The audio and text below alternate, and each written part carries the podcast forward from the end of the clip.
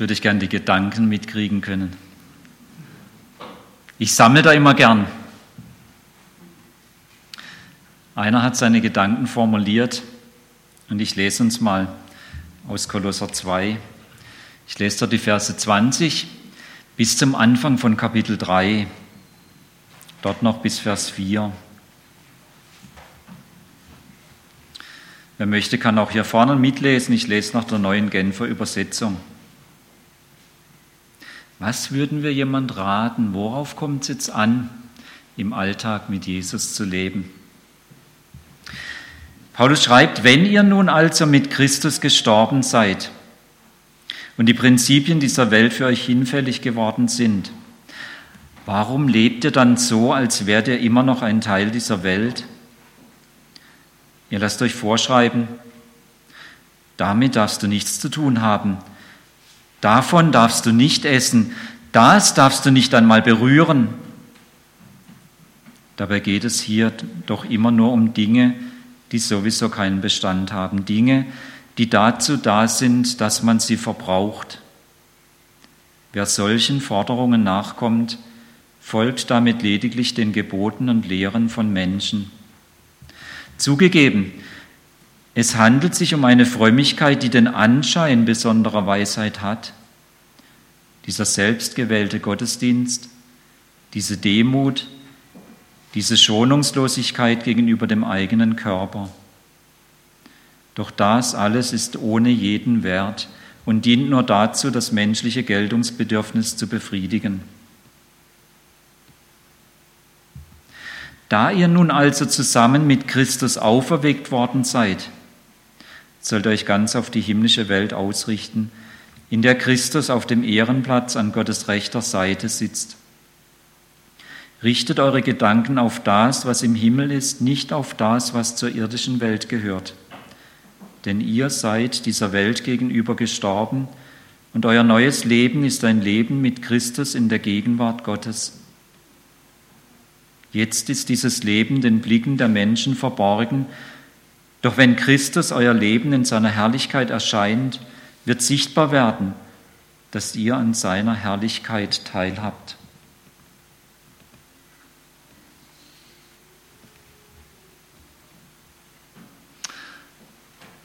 Das würde Paulus schreiben als Antwort auf diese Frage. Paulus sagt im Grunde, Jetzt kommt es darauf an, den Königsweg zu kennen und tatsächlich zu beschreiten.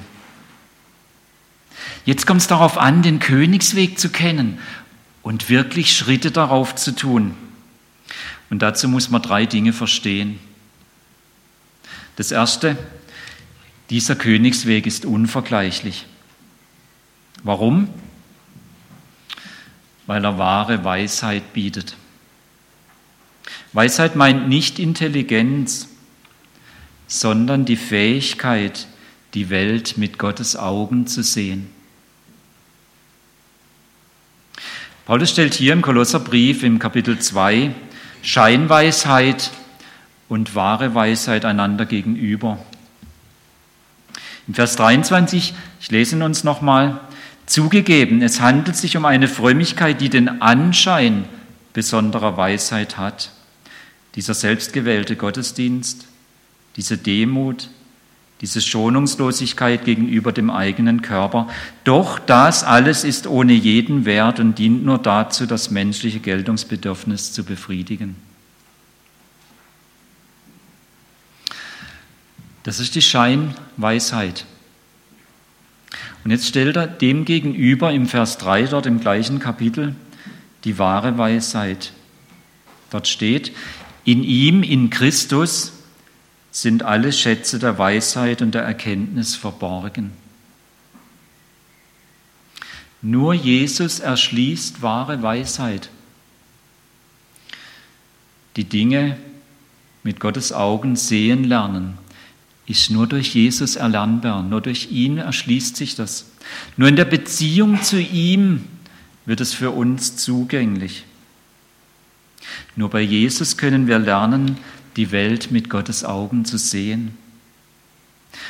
Und so können wir festhalten, Wahre Weisheit finden wir nur bei Jesus in dieser Beziehung.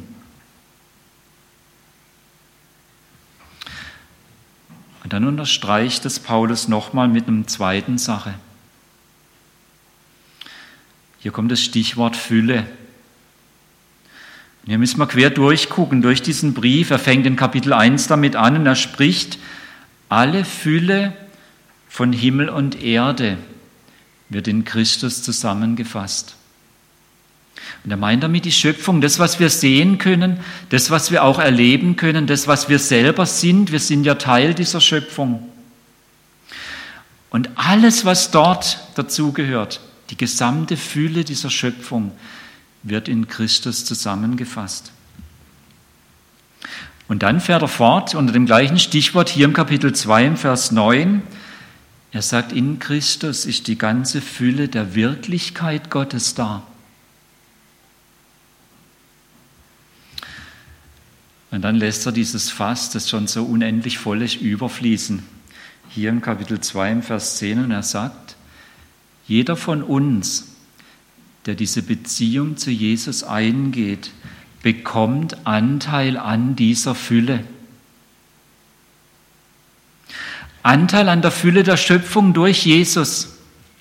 Anteil an der Wirklichkeit Gottes, an dieser Fülle der Wirklichkeit Gottes durch Jesus.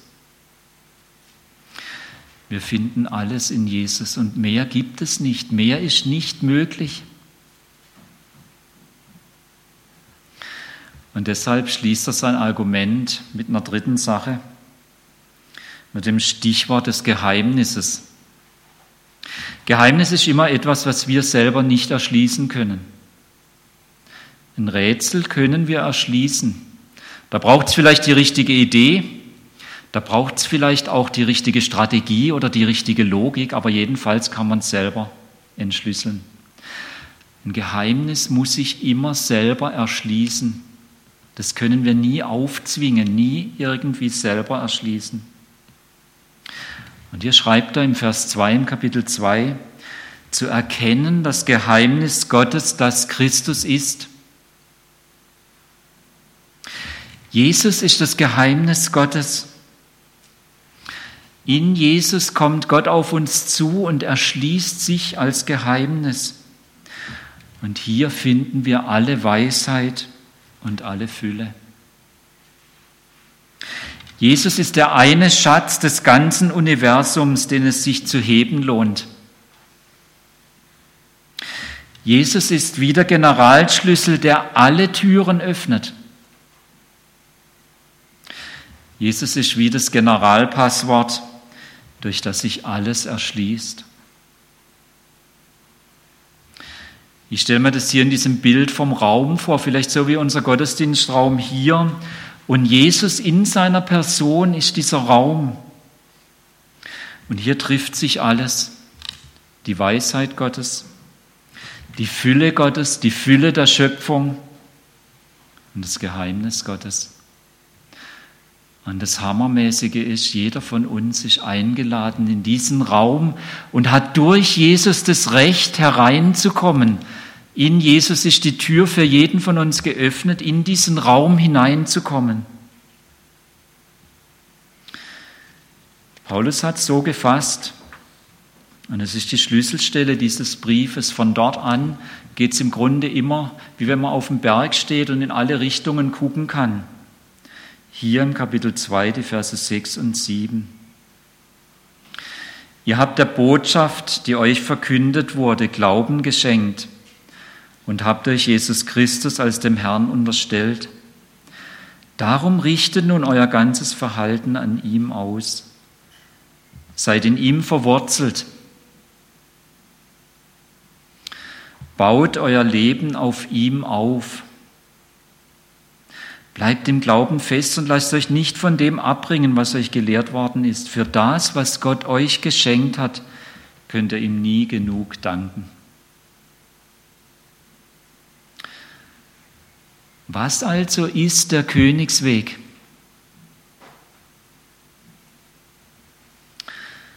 Der Königsweg ist der Weg, der uns immer mehr in Jesus verwurzelt, und uns immer mehr auf Jesus bauen lässt. Wenn wir heute nur diese zwei Bilder mitnehmen, das Bild von den Wurzeln und das Bild von den Bausteinen oder Backsteinen, die aufeinander gebaut werden, das ist der Königsweg, der uns immer mehr in Jesus verwurzelt und uns immer mehr auf Jesus bauen lässt. Doch Achtung, dieser Königsweg wird gerne gefälscht. Die jungen Leute sagen gefaked. Ja, es gibt Philosophien, die sich als Königsweg ausgeben, sich letztendlich aber als Holzwege erweisen. Deshalb das Zweite, was wir wissen müssen. Der Königsweg wird gefegt. Damals an die Schreiber, an die Empfänger dieses Briefes, als Paulus schrieb, gab es ein ganz bestimmtes Problem, wie dieser Königsweg gefälscht wurde. Und es waren Irrlehren aus dem Judentum. Wir brauchen da immer noch eine Zusatzerklärung. Für die Gemeinden war das völlig klar, von was Paulus schreibt. Für uns ist es relativ nebensächlich geworden. Er benennt hier drei Kernpunkte dieser Irrlehren. Einmal die Beschneidung, hier im Vers 11 bis 13 in diesem zweiten Kapitel. Dann zum Zweiten nennt er die Forderungen des Gesetzes, also die fünf Bücher Mose, was die fordern, hier im Vers 14 von Kapitel 2. Und als drittes nennt er die gottfeindlichen Mächte und Gewalten. Das war auch immer ein großes Thema. Wer hat das Sagen? Wer hat die Macht? Hier schreibt er von Vers 15 bis 19 in diesem Kapitel. Und seine Beurteilung, dies alles ist ohne jeden Wert, im Vers 23 in der zweiten Hälfte. Er benutzt noch ein zweites Bild in der Beurteilung, er redet vom Schatten. Vers 17. Wenn wir uns jetzt eine Person vorstellen, Sie können sich einfach auch mich vorstellen, und ich komme jetzt auf Sie, auf dich zu und habe vielleicht die Sonne im Rücken Je nachdem, wenn es schon ein bisschen später am Tag ist, wird der Schatten relativ lang sein. Und der Schatten erzählt dann was über mich. Der hat schon auch Bedeutung. Und Paulus sagt, das, was im Judentum da war, die Beschneidung, auch die Tora, auch diese Lehren, wer hat die Macht? Wer hat wirklich das Sagen? Die hatten Bedeutung wie so ein Schatten. Da war ganz viel Richtiges dran, aber jetzt ist das Eigentliche gekommen. Und jetzt gibt man sich doch nicht mehr mit dem Schatten ab. Wenn ich jetzt auf dich, auf sie zukomme und man sieht erst meinen Schatten, dann ist das ja schon mal was. Aber wenn ich dann wirklich da bin, dann wird sich doch keiner mehr mit dem Schatten beschäftigen, sondern dann redet man von Angesicht und dann fragt man, was man fragen will und man tauscht sich aus. Und so sagt Paulus, so ist es. Das, was jetzt immer so in die, versucht wird, in die Mitte zu rücken, das Reden von der Beschneidung, das Reden von den Forderungen des Gesetzes, auch das Reden von den gottfeindlichen Mächten und Gewalten, das ist durch die Wirklichkeit, die in Christus da ist, abgelöst worden.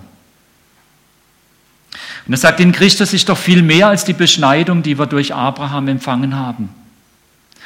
Wer möchte, kann nochmal nachlesen im Vers 11 im Kapitel 2.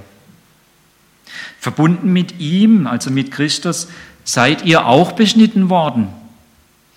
Allerdings handelte es sich dabei nicht um einen äußerlichen Eingriff an eurem Körper, sondern um das Ablegen der Sünde von der Sünde beherrschten menschlichen Natur.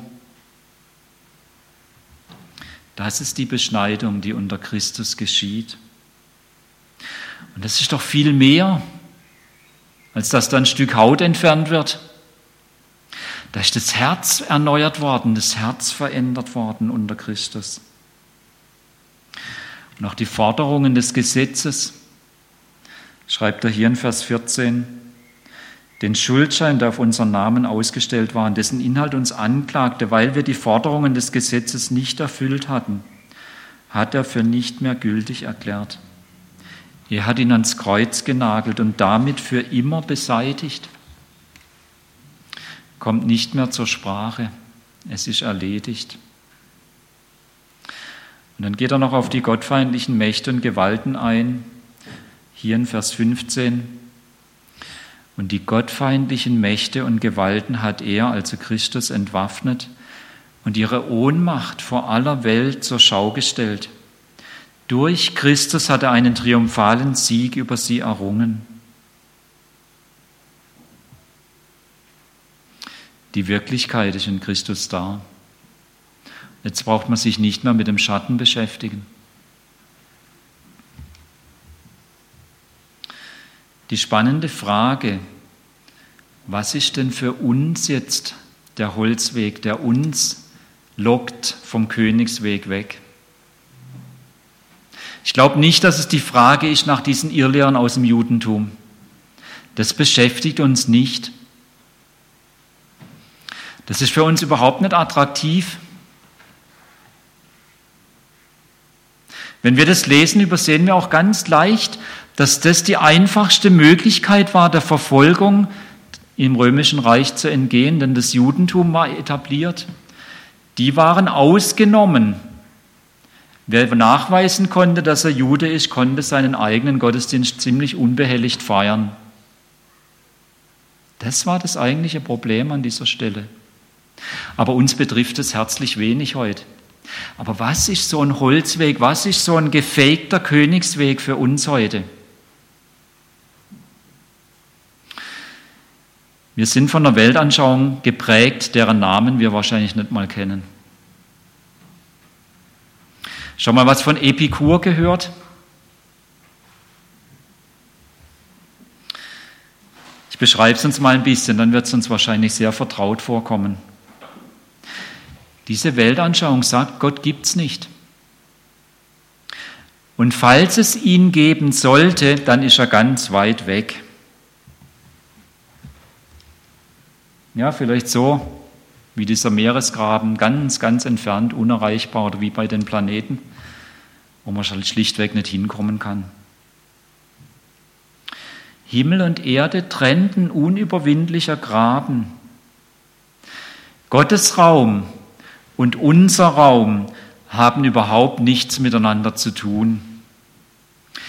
Wir sind hier völlig auf uns allein gestellt und es hat auch keinen Sinn, sich über Gott Gedanken zu machen. Wer halbwegs gebildet ist, der lässt es hinter sich.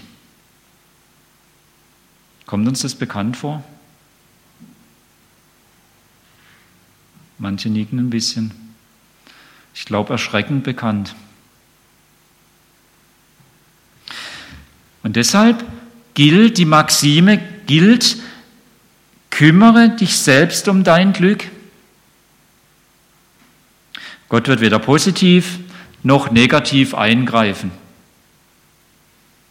Und es hat ganz praktische Folgen, die wir täglich erleben, die wir manchmal auch an uns selber beobachten müssen. Glaube oder Religion hat im öffentlichen Leben nichts zu suchen. Das ist, wenn, maximal Privatsache. Und dann bitte auch ganz privat.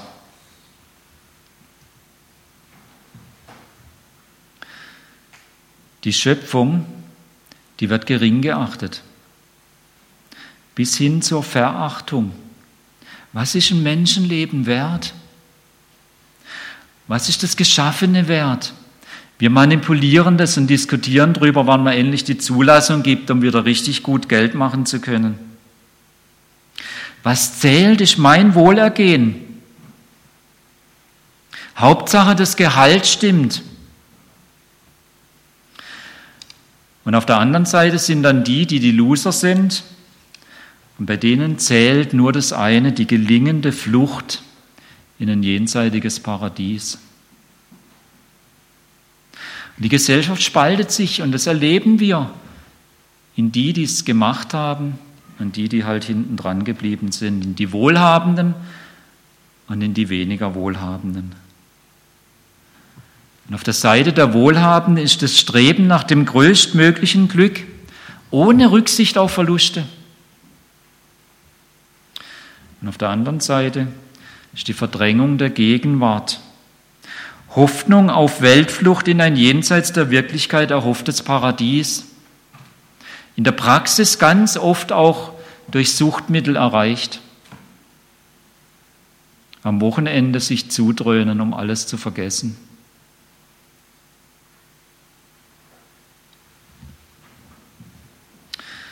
Das ist der Holzweg, das ist der gefegte Königsweg, der für uns die Bedrohung ist. Die falsche Verlockung. Das sieht oft so gut aus und endet dann wie ein Holzweg. Nehmt euch also davor in Acht, schreibt Paulus.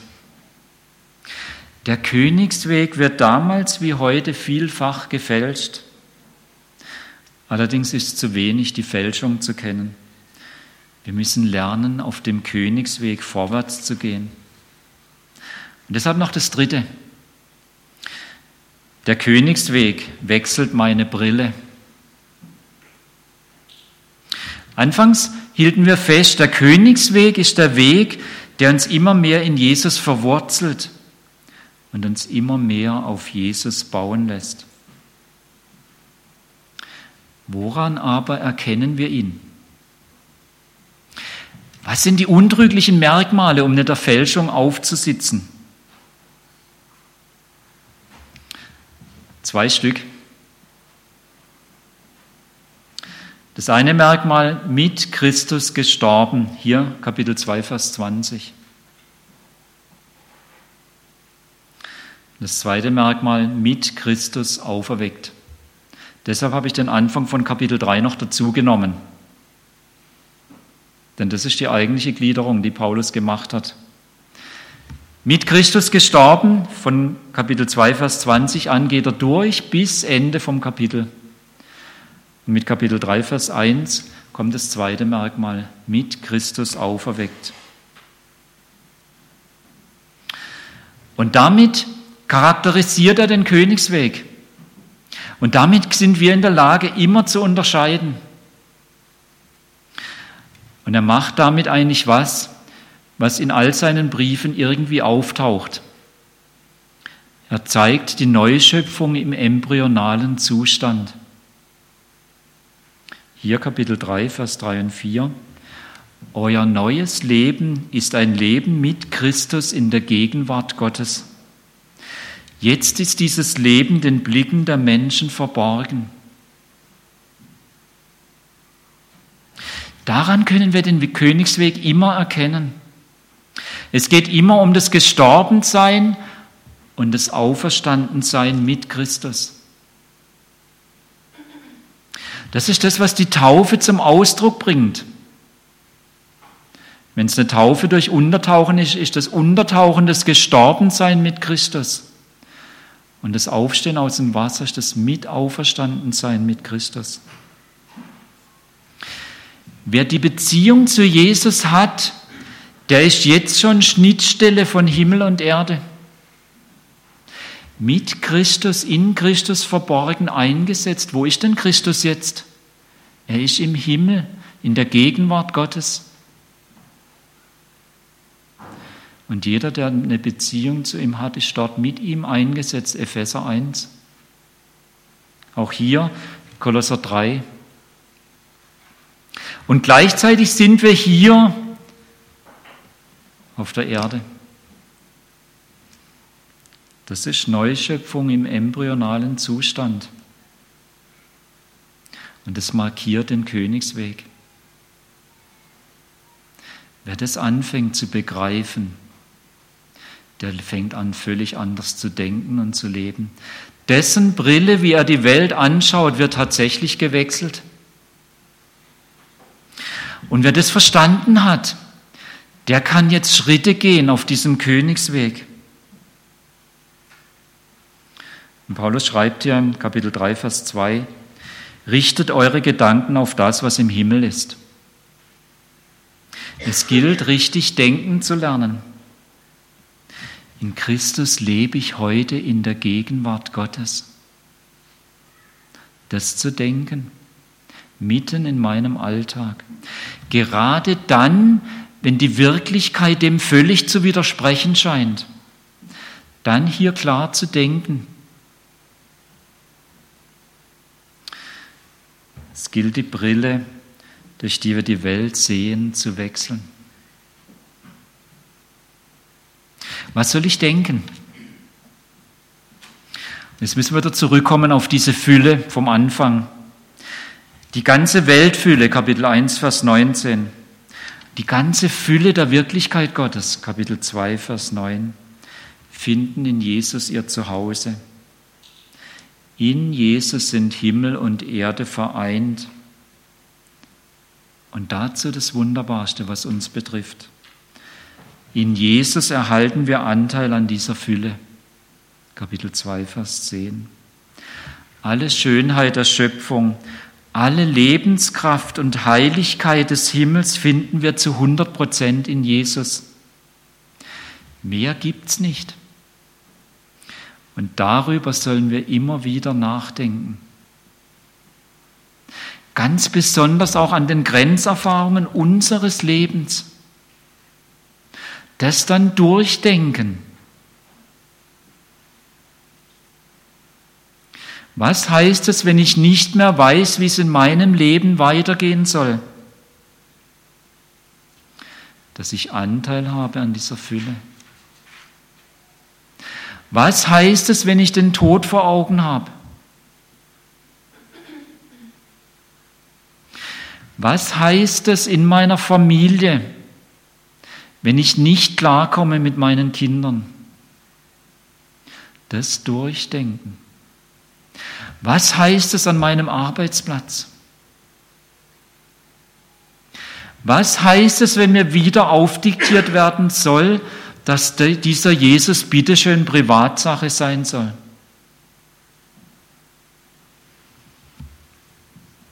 Was sollen wir denken? Dieser Fülle entlang denken. Aber dann auch nochmal zurück zur Weisheit.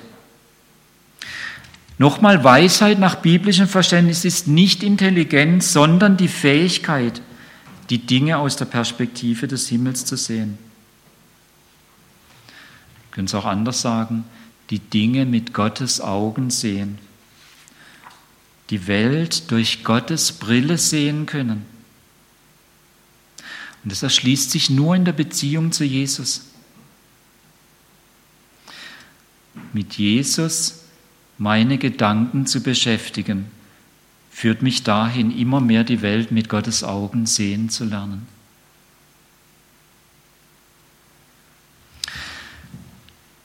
Wenn wir das tun, wenn wir so anfangen zu denken, dann hat es Folgen. Und es wird uns auch in Auseinandersetzung bringen. Wer die Weltsicht wechselt, wird feststellen, dass es eben auch andere Weltanschauungen gibt. Und es gibt Mächte und Kräfte, die die Herrschaft des Himmels ablehnen, die nicht applaudieren, wenn ich den Königsweg beschreite. Wer die Beziehung zu Jesus eingeht, und das müssen wir Leuten, die das tun, auch sagen, der merkt früher oder später, es ist wie jemand, der in einem großen Fluss mitgeschwommen ist. Und plötzlich findet er richtig Halt und fängt an aufzustehen mitten im Fluss. Und damit merkt er sofort den Sog der Strömung. Vorher war das gar nicht so zu spüren, man ist einfach mitgeschwommen. Aber sobald man Halt findet, merkt man den Sog der Strömung. Und deshalb, wer Schritte tun will auf dem Königsweg, muss noch ein drittes tun. Es gilt, Jesus Sieg denken zu lernen. Hier nochmal Vers 15. Die gottfeindlichen Mächte und Gewalten hat er, also Christus, entwaffnet und ihre Ohnmacht vor aller Welt zur Schau gestellt. Durch Christus hat er einen triumphalen Sieg über sie errungen. Das letzte Argument dieser Mächte ist immer die Bedrohung mit dem Tod. Dieses Argument hat Christus ihm aus der Hand geschlagen. Wir können getrost sterben, denn unser Leben ist verborgen mit Christus in Gott. Wir haben schon Teil an der Auferstehung. Keine Macht, auch kein Tod kann mich von Gott trennen. Er wird sich letztendlich durchsetzen. Deshalb kann ich mutig seine Sicht der Dinge denken.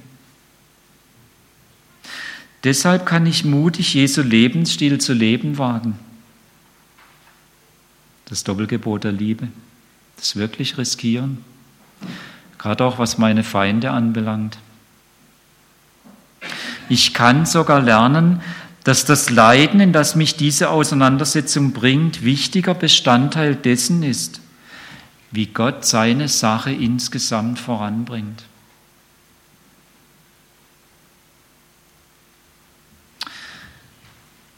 Wenn dieses Denken geübt wird, werden schließlich auch unser Herz, unser Wille und unser Gefühl mit an Bord kommen. Und irgendwann werden wir merken, dass wir zunehmend vom Himmel durchdrungen sind, dass wir die Dinge immer klarer sehen, genau so wie Gott sie sieht. Wir übernehmen die Weltanschauung des Himmels.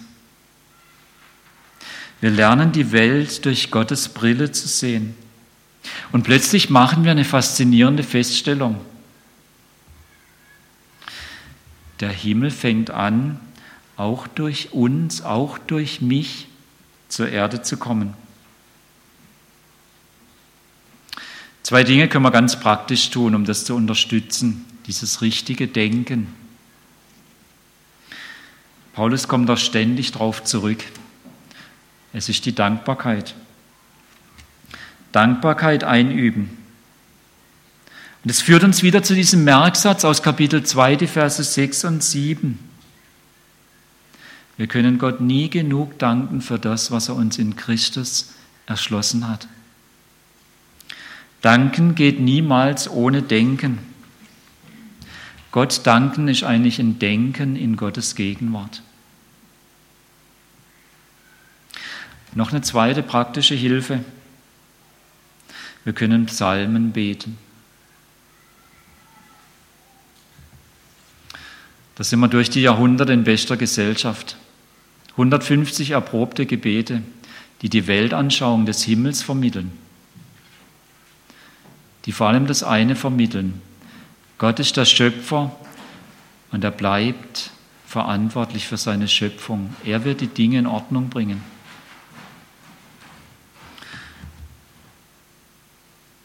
Wir können gerade auch in den Grenzerfahrungen einfach Psalmen nehmen und wenn wir selber sind immer auswendig hinbekommen, uns wenigstens einen parat halten und den dann lesen.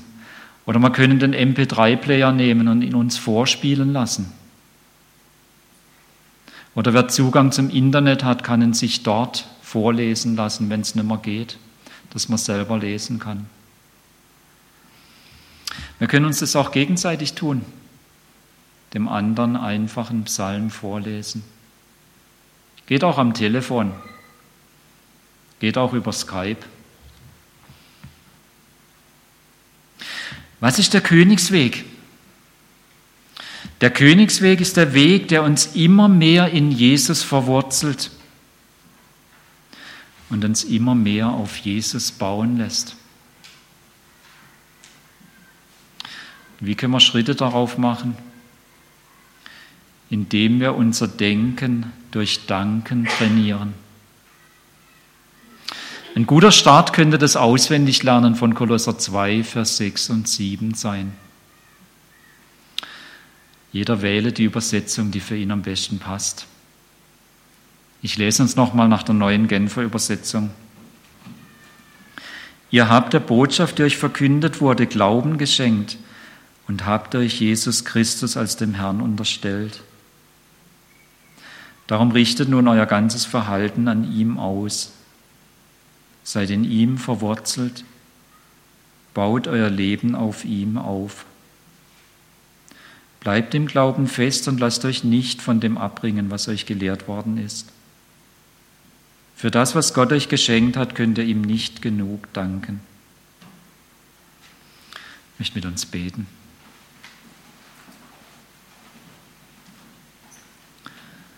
Lieber Vater im Himmel, ja, für das, was du in Jesus mir und jedem von uns geschenkt hast, werden wir nie fertig, dir zu danken.